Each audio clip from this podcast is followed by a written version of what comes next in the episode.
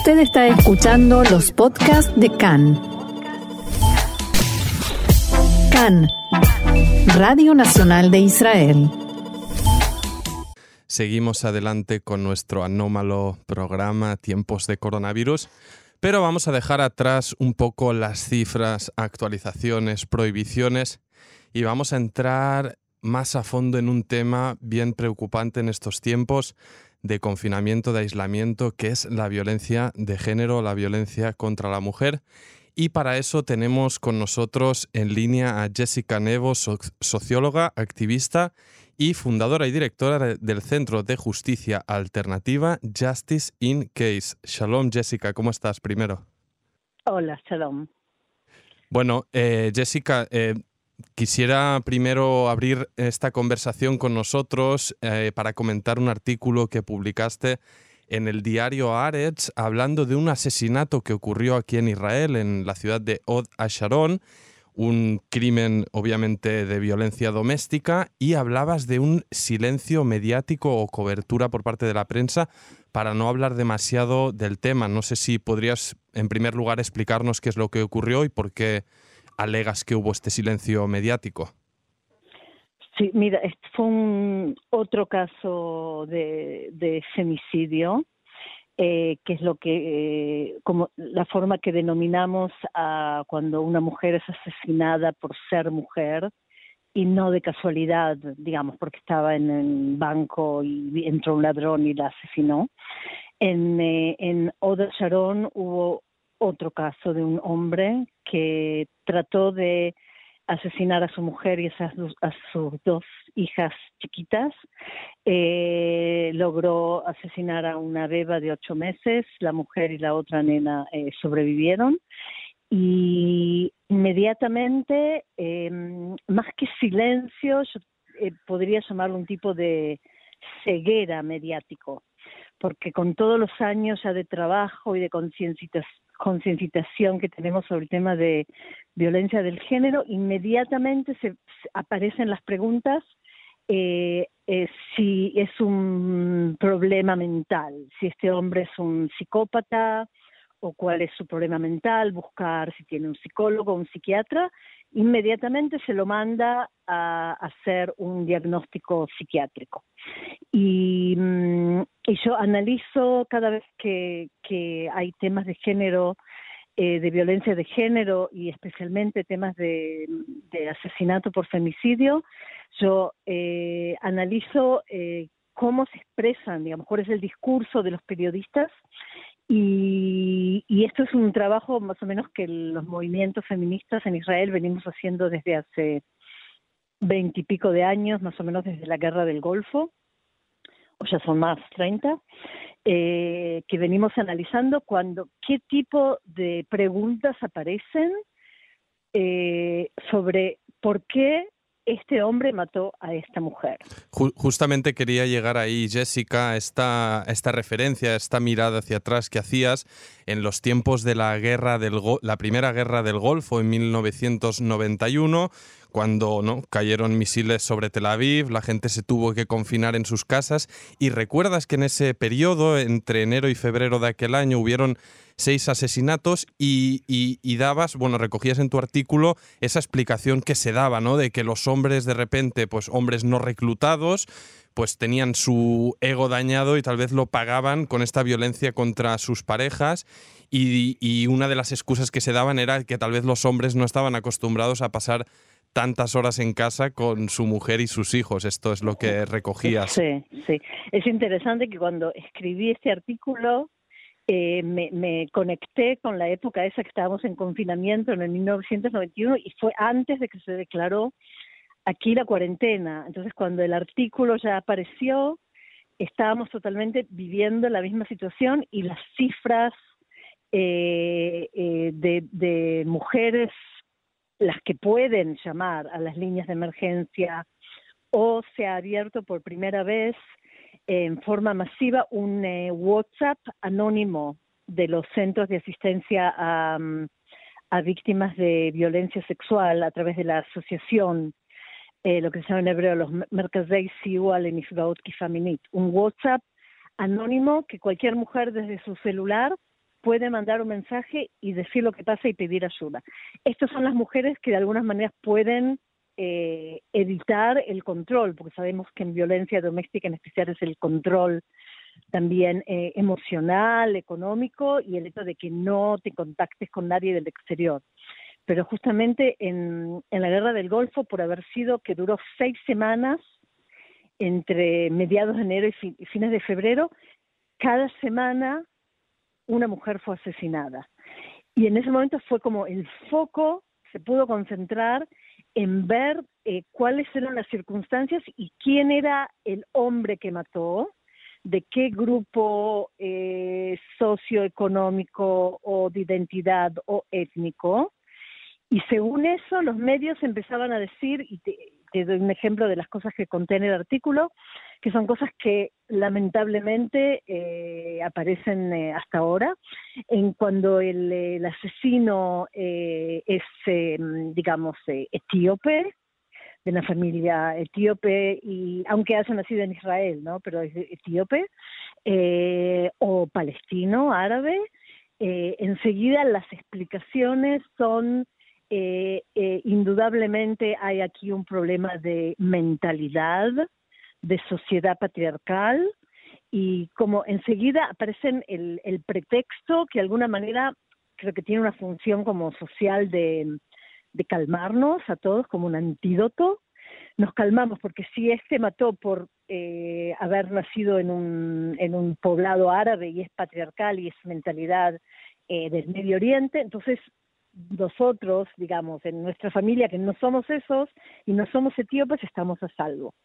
Cuando hubo un caso, eh, y todavía pasa si es una familia de origen ruso, eh, enseguida se dice, ok, los problemas de alcohol son conocidos en las comunidades rusas, los hombres no se pueden controlar, en, son, en ese momento era problemas de, de desempleo,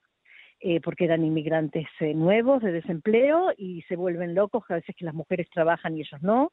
y toman el vodka y no lo pueden controlar. Pero, pues, vemos, eh, vemos que siempre hay un mismo patrón, ¿no? O sea, hay circunstancias externas, pero al final la víctima, quien lo paga, siempre es la misma, ¿no? O sea, justificaciones para una realidad que es incontestable, esta violencia doméstica, esta violencia de género que existe. Y me gustaría, Jessica, eh, que nos contaras cómo, qué es lo que está pasando a día de hoy. Hablabas que en el 91 fueron seis semanas de confinamiento, ahora más o menos ya vamos por ahí, si no estoy descontado, quinta o sexta semana, y se puede alargar. Me gustaría, Jessica, que nos recogieras qué,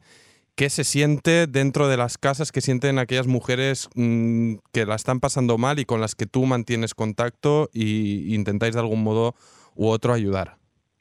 Sí, mira, hay distintos tipos de expresiones de lo que está pasando. Yo estoy en contacto, por ejemplo, con eh, mujeres, en especial mujeres jóvenes, eh, víctimas o como decimos sobrevivientes de, incesto, de, violencia sexual en sus familias cuando eran chicas y son mujeres que están en estado de post-trauma, algunas reconocidas por eh, Vito mío, otras no, y, por ejemplo, estoy en dos casos de mujeres que estaban en transición por pasar a un centro de, asistencia mental. Y todas esas cosas fueron bloqueadas. La mayoría de estas jóvenes no tienen, han cortado contacto con sus familias porque los hombres de la familia son los, eh, los responsables de la violencia. Eh, los violentos y estas mujeres, hay una que está en contacto que realmente se quedó completamente eh, sin casa, vive digamos, en la calle, duerme donde está en el trabajo y con, con el post-trauma. Y lo que, es, lo que es todas las mujeres de alguna manera me, me, dicen que la situación de encierro la lleva a todas a la situación de, de, de, lo que han vivido, del trauma. Estoy en contacto con una mujer que es un trabajo muy importante a través de Facebook de concientización. Ella fue víctima sexual en una secta eh, junto con otras mujeres. Y la situación, y, ha logrado salir, la secta sigue existiendo, ella todavía cuida el nombre del, del, del guru. La situación de confinamiento la tiene totalmente, digamos, los síntomas que se vuelven a repetir del post-trauma.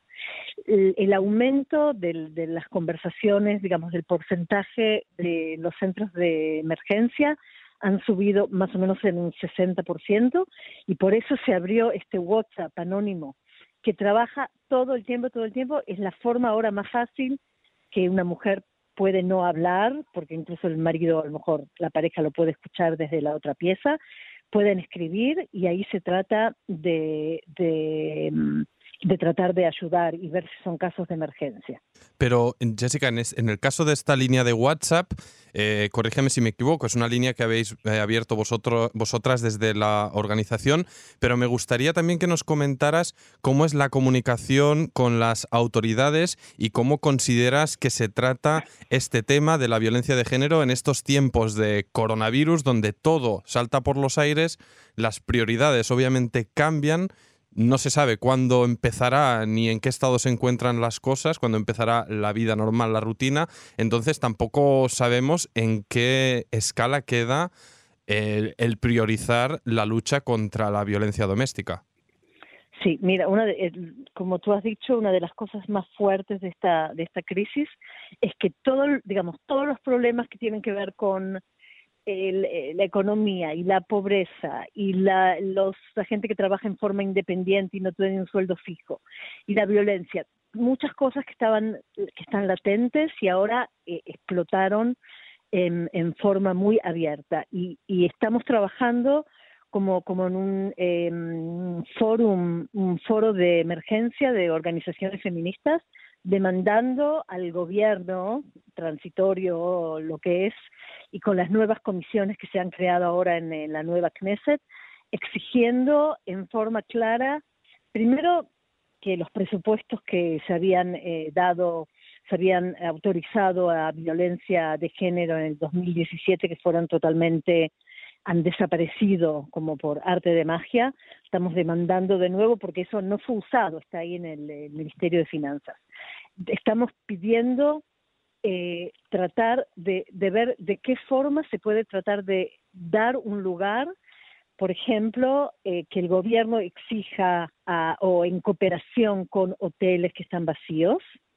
Eh, empezó ahora en Eilat, a mujeres que están, imagínate que a veces viviendo con el enemigo en la casa, eh, tratar de ofrecerles, porque no hay lugares en los refugios, los refugios de mujeres eh, víctimas de violencia de género están totalmente eh, llenos, de tratar de sacar a las mujeres sin que sea más peligroso para ellas y ponerlas en hoteles con alguna con algún asistente social. Estamos presentando todo el tiempo position papers eh, solicitando qué pasa con el tema de la salud, qué pasa con el tema, incluso hay casos de, se decidió al principio del encierro de cortar, em, interrumpir el tema de los abortos en los hospitales a las mujeres que, se les permite. estamos viendo, como analizando todas las cosas que están pasando con eh, lentes de género para tratar de ver, ok, las vivencias de las mujeres y las situaciones extremas de violencia necesitan otra cosa. Y solo te quiero comentar algo que está pasando ahora, ahora, ahora, porque se nombró a, una, a un grupo de emergencia del como de una comisión de seguridad nacional, eh, que es algo que están ahí eh, militares y gente muy del ejército y del Mossad y algunos físicos y pusieron una lista de más o menos 40 hombres, todos hombres que son los que tienen que manejar ahora junto con el gobierno cómo va a empezar a ser la salida de emergencia. 40... Y dos mujeres asistentes que aparecen eh, al final de la lista. Entonces estamos, digamos, no tenemos mucha expectativa de que eso va a ser una solución, pero por lo menos tratar de decir, eh, ok, el tema de seguridad, lo que, persigue, lo que se persigue en Israel como seguridad, se percibe, es la seguridad militar que tiene que ver con las armas y los límites. Y como vemos, este virus nos ha roto todos los paradigmas y, digamos, la seguridad humana, la seguridad social, eso es lo que necesitamos ahora, no solamente hombres eh, que salieron del ejército. Bueno, y también más allá de, la cuestión de seguridad en militar o no, en la sociedad vivimos hombres y mujeres, no sé en qué cifras eh, de más o menos, pero está claro que, debe haber representación eh, de ambos. Pero bueno, me, me, ilustró mucho, Jessica, esto que comentabas, ¿no? De en qué situación se encuentra en cuestión de fondos, de legislaciones, obviamente todo pues lleno de incógnitas. Y un último, una última cuestión que quería preguntarte antes de que se nos termine el tiempo, era un poco que nos hicieras una radiografía, si es que conoces un poco a nivel de internacional, si estáis en contactos con, con, agrupaciones de mujeres, no solo de Israel, sino de, de otras partes del mundo, y no sé, eh, alguna nota mm, no sé si decirlo positiva, pero cómo te gustaría o cómo os gustaría que, que quedaran las cosas después de, de, esta crisis que no sabemos ni cuándo terminará ni cómo amanecerá el día después.